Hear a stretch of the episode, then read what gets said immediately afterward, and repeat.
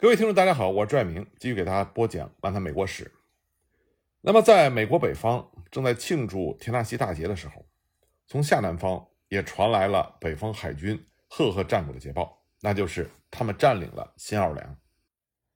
南方邦联军最高指挥部认为，北方联邦对于密西西比河下游所构成的主要威胁是将来自于上游，所以他们抽调了海湾沿岸的部队去参加了夏洛会战。还派遣了八艘炮舰驶往北方，以便在孟菲斯上游对抗北方联邦河上舰队。为了防御来自于海湾的攻击，新奥尔良只剩下了三千民兵作为陆上防卫力量，还有两艘尚未造成的装甲舰、数艘武装汽轮，以及位于城市下游七十英里处河道两侧的要塞。这正是北方联邦军来犯之路。而这次远征是由出类拔萃的。战时海军司令戴维·法拉格特领导的，而南方的厄运也正在于此。法拉格特出生于田纳西，他和一名弗吉尼亚的女子结了婚，但他依然效忠于星条旗，效忠于北方联邦。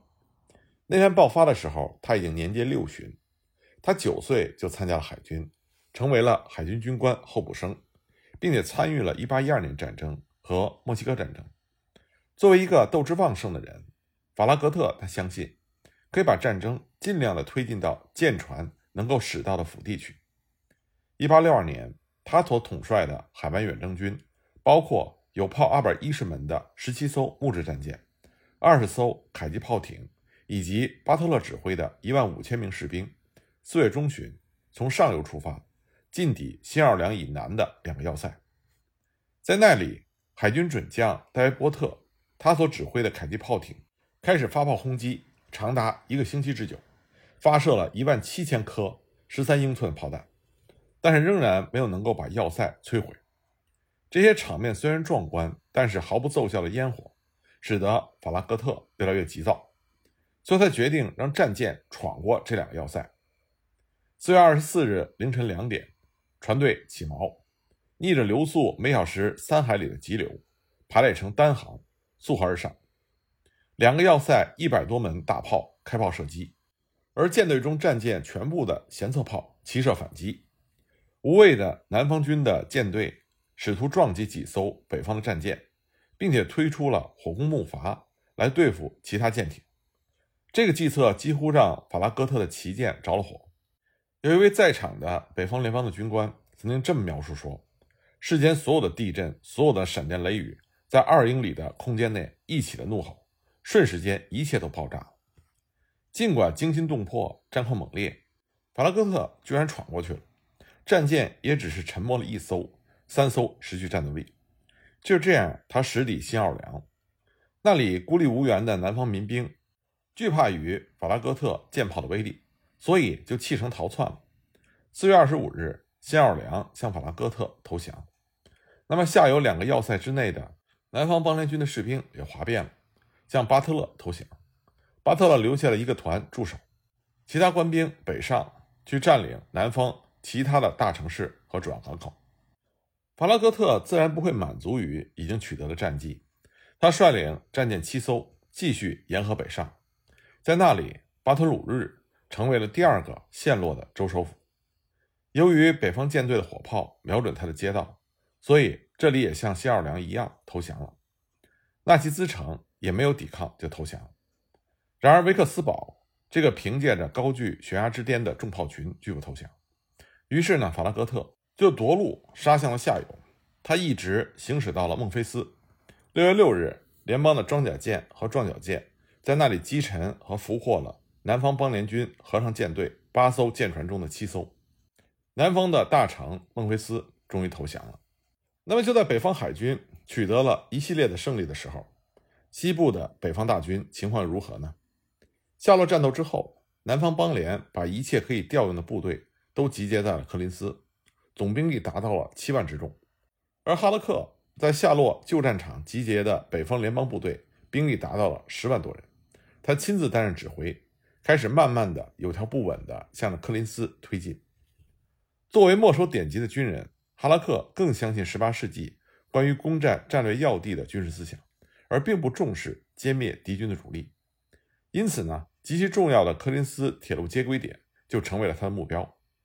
如果伯雷加德不战而弃守的话，那么哈拉克会感到非常的高兴。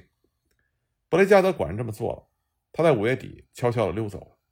哈拉克认为这个行动是北方联邦的胜利，但是格兰特却认为这是祸患，因为他相信采取坚决的行动本来是可以歼灭一部分南方邦联军的。那么这个时候正是格兰特烦恼失意的时候。从内战之前开始，他就一直以豪饮闻名军界。自从塔纳尔逊之战使他声威远扬之后，他酗酒的传闻又开始越传越广。下了会战以后，谣言四起，纷纷说北方联邦军因为指挥官在那里酗酒而感觉到愕然，不知道如何行动。林肯并没有听信这些无稽之谈。总统对于一个带着这种谣言的来访者说：“我不能不要这个人，他很能打仗。”但是格兰特的上司哈勒克明显认为可以不要他。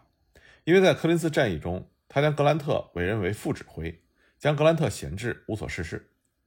格兰特要求调动，甚至考虑辞去军职，但是在谢尔曼的力劝之下，他留任了。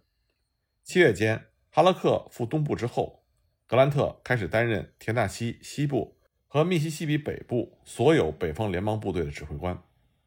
可是，在那之前，哈勒克已经把他那支庞大的部队划分成了几个部分。比尔率军三万五千人向查塔努加发动了一次无效的攻击，其他的部队开赴阿肯色，以对付南方邦联军在那里的新行动。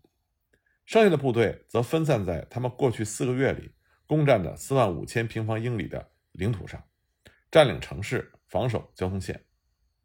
很多历史学家对于哈拉克这种分散兵力的做法一直是持批评态度。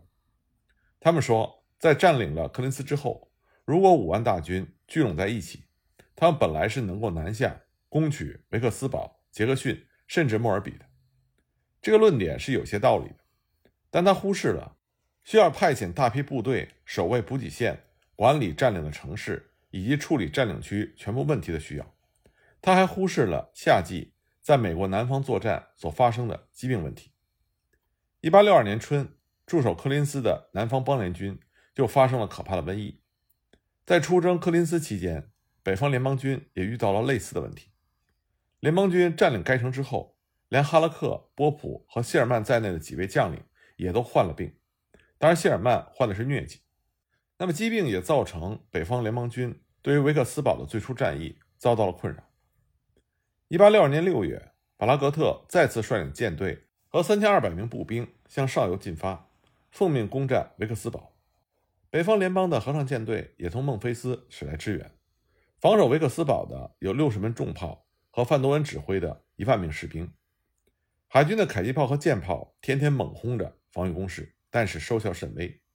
步兵在该河 U 字形的急转弯处的地峡开凿了一条水道，指望急流把它冲宽成为一个新的航道，使得北军的舰船能够绕过维克斯堡。但是这个河并没有达到北方的要求。维克斯堡三面环河，还有无法通行的沼泽，只能在东面受到陆路的攻击，而那里又有一道高耸的山脊作为屏障。发动这样的攻击，不仅需要数量庞大的部队，使后勤供给也难以解决。而北方联邦现有的士兵和水兵中有三分之二因病躺倒了，数以百计的士兵变得是奄奄一息。再加上大河水位下降，这就危及到法拉格特的深水舰。所以，北方联邦军在七月底放弃了对维克斯堡的首次攻击，法拉格特朝南撤退，合上舰队驶向北方，南方邦联这才暂时占有了从维克斯堡到路易斯安那州哈德逊港之间两百英里的密西西比河的航道。不过，尽管1862年北方并没有能够攻占维克斯堡，但是从2月6日亨利要塞陷落到6月6日孟菲斯陷落的四个月，这是北方联邦在西部。取得赫赫战绩的时期，对南方军队的每一次打击都极其奏效。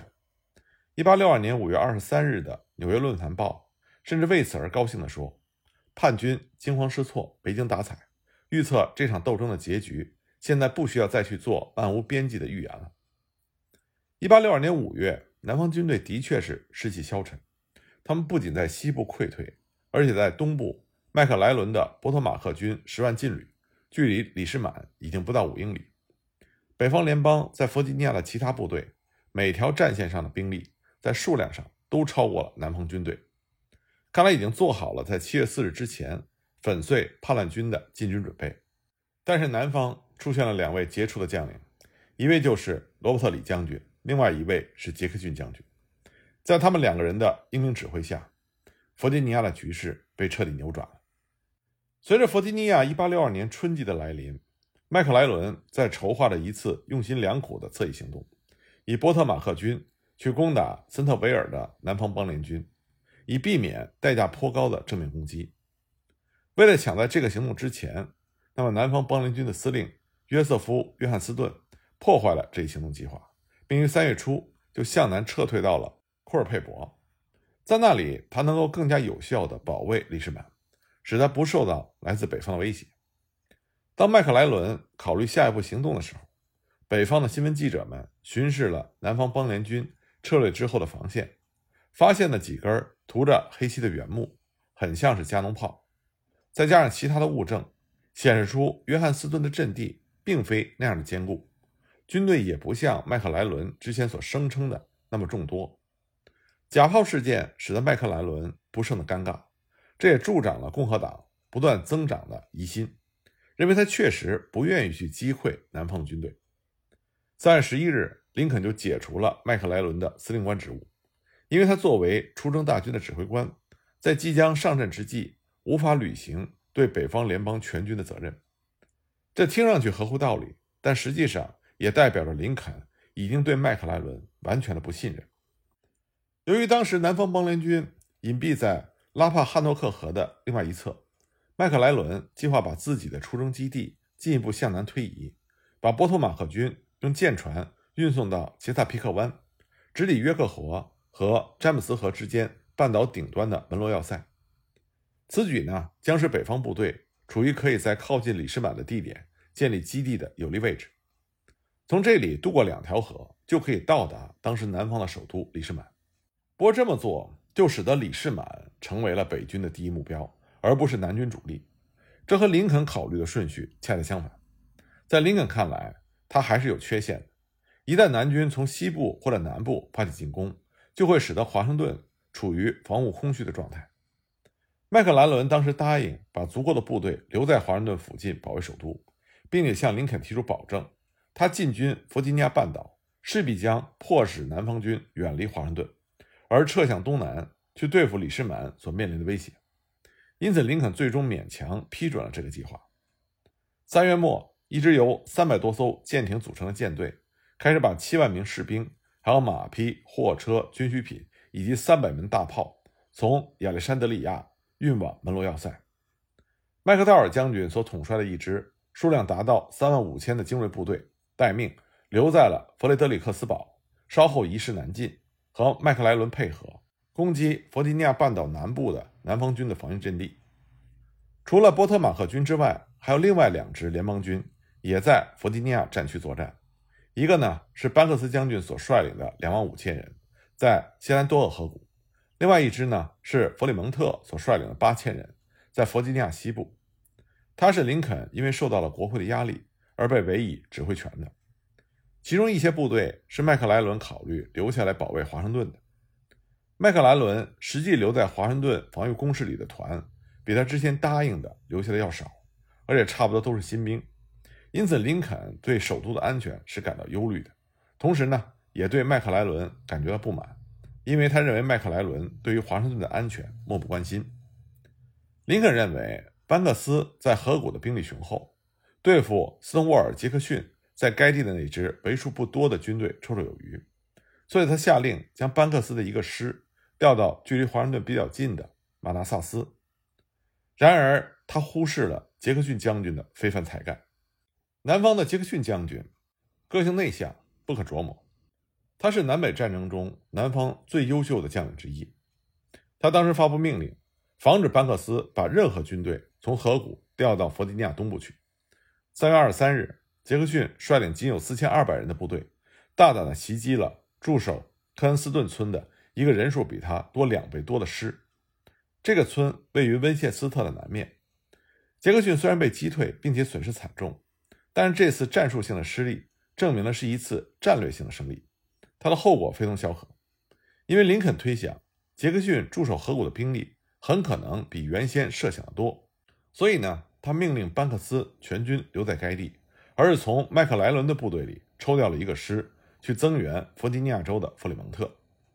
为了在华盛顿附近保持足够的兵力来保卫首都，林肯还命令麦克道尔的一个军留在了弗雷德里克斯堡附近，而没有按照原先的计划去和麦克莱伦会师。麦克道尔一个军的留守，这就引起了麦克莱伦及其支持者大为不满。他们指责说，共和党政府无意让他们这个民主党的将领获得成功。这个指责现在来看毫无根据。不管怎么样，在四月份的第一周之前，麦克莱伦已经拥兵七万人，而他对面挖壕据守的南方邦联军只有一万五千人，而麦克莱伦对于这条堑壕防线只是围而不打。他的确过高的估计了。据守防御工事的南方军的人数，南方邦联军指挥官马格鲁德将军竭力地促成了麦克莱伦的错觉。马格鲁德将军是一位出色的演员，他给北方联邦军做了一番表演。他让他的部队往返行军，将炮兵部队不断的转移，凭借这种办法，让北方人感觉到他的兵力比他实际兵力要大很多的这种印象。林肯自然会对麦克莱伦在约翰斯顿把大部分军队转移到半岛之前没有能够摧毁约克敦防线感到失望。四月九日，他曾经警告麦克莱伦说：“旷日持久的围困只能证实人们对将领不愿意作战的疑虑。